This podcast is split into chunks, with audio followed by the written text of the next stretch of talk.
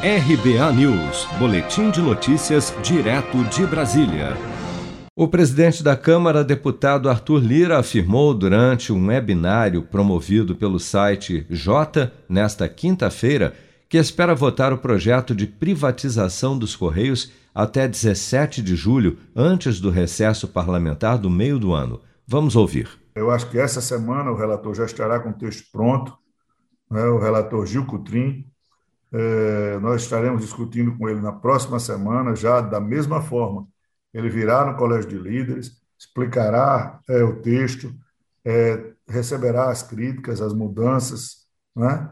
e a partir daí começará um, um, um périplo, um rodízio, um encaminhamento por todas as lideranças partidárias da Câmara, e eu penso em até o final do, do, do último dia do, antes do recesso de julho, será dia 17, nós temos a oportunidade de discutirmos e votarmos no plenário da Câmara a privatização dos Correios e depois a remessa deste texto para o Senado Federal.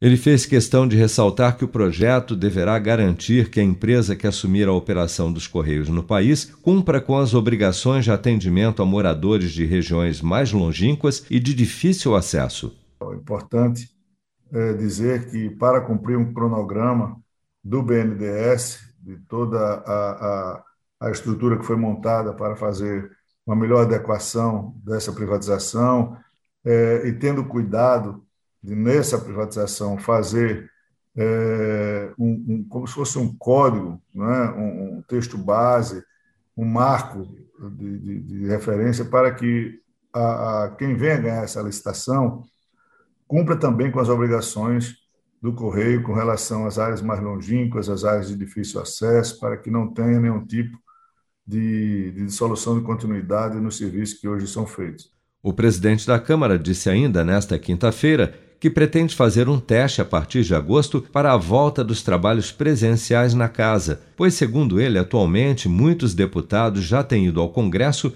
e por isso será possível fazer essa tentativa após o recesso parlamentar de julho.